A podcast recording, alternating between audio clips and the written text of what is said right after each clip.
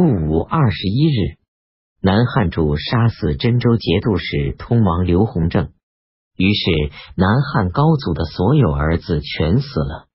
壬戌二十五日，后周世宗任命枢密院承旨清河人张美为右领军大将军，全点检三司事。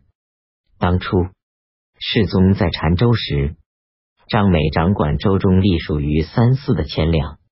世宗有时私下有所所求，张美千方百计为他提供满足。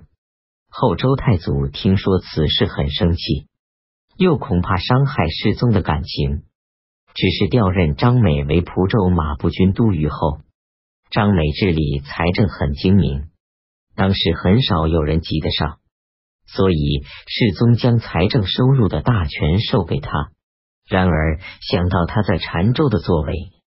终究不将他当作公正忠诚的人来对待。秋季七月丁卯说初一，后周世宗任命王景兼西南行营都招讨使，相训兼行营兵马都监。宰相因王景等长久没有成功，粮草运输跟不上，坚持请求撤兵。世宗命令宋太祖皇帝赵匡胤前往视察。回来陈述秦州、凤州可以攻取的情况，世宗听从了他意见。八月丁未十一日，中书侍郎同平章事警犯罢免判三司之职。不久，因为负丧免去朝政事务。王景等击败后蜀军队，捕获将吏士卒三百人。即位二十三日。后蜀主派遣通奏使、知枢密院、武太节度使依神旨前往军营慰劳安抚，并且督战。后周世宗因为朝廷长久没有铸造铜钱，而民间许多人销毁钱币做成器皿以及佛像，铜钱越来越少。九月丙寅朔初一，敕令开始设立机构，采集铜来铸造钱币。除了朝廷的礼器、兵器以及寺庙道观的钟磬、国茶、灵铎之类准许保留外，其余民间的铜器、佛像，五十天内全部让送交官府，付给等值的钱。超过期限隐藏不交，重量在五斤以上的判死罪；不到五斤的量刑，判处不同的罪。世宗对侍从大臣说。你们不要为毁佛而疑虑，佛用善道来教化人。假如立志行善，这就是信佛了。那些铜像启示所说的佛呢？况且我听说佛的宗旨是在于利人，即使是脑袋、眼睛也都可以舍弃布施给需要的人。倘若朕的身子可用来普济百姓，也不值得吝惜啊。陈司马光曰。像周世宗，可以称得上仁爱了，不吝惜自身而爱护百姓；像周世宗，可以称得上英明了，不为无益的东西来废弃有益的东西。后蜀李廷派遣先锋都指挥使李进占据马岭寨，又派遣准备突然出击的部队从斜谷而出，屯驻白涧。又分出军队从凤州以北的唐仓镇和黄花谷而出，断绝后周的粮道。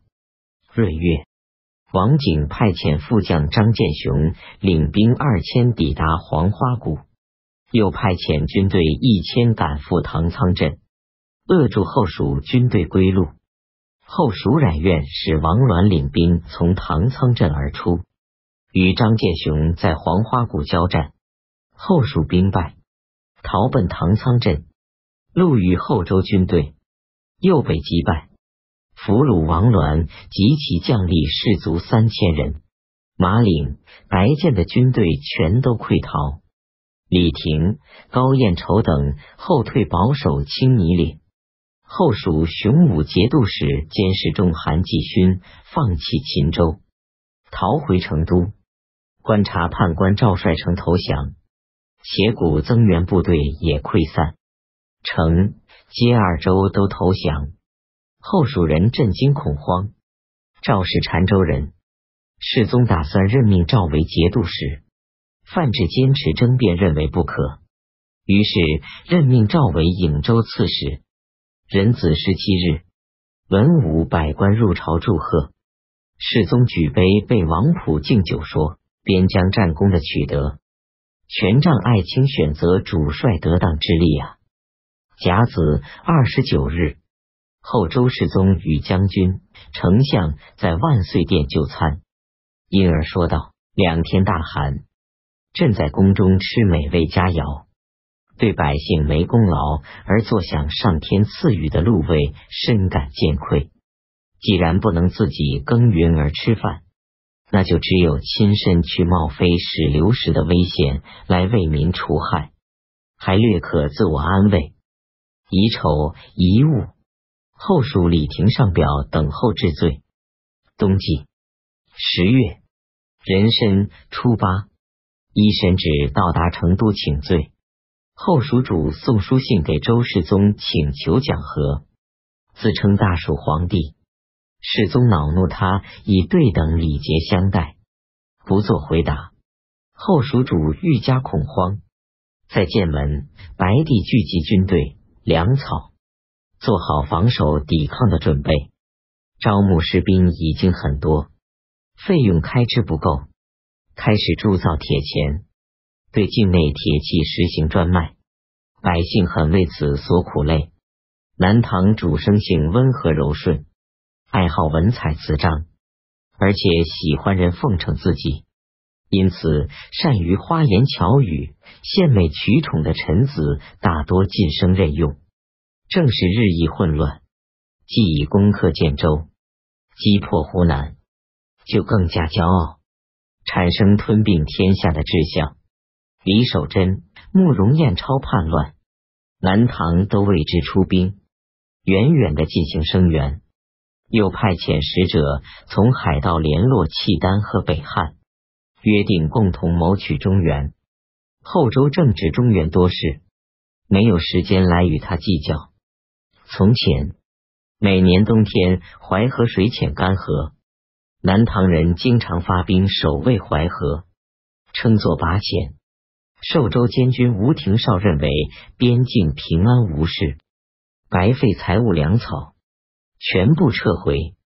清淮节度使刘仁善上表一再争辩，没能取胜。十一月，一位说初一后，周世宗任命李为淮南道前军行营都部署，兼知泸州、寿州等行府事务。任命中武节度使王彦超为行营副都部署。都领是为马军都指挥使韩令坤等十二名将领来攻伐南唐。韩令坤是磁州武安人，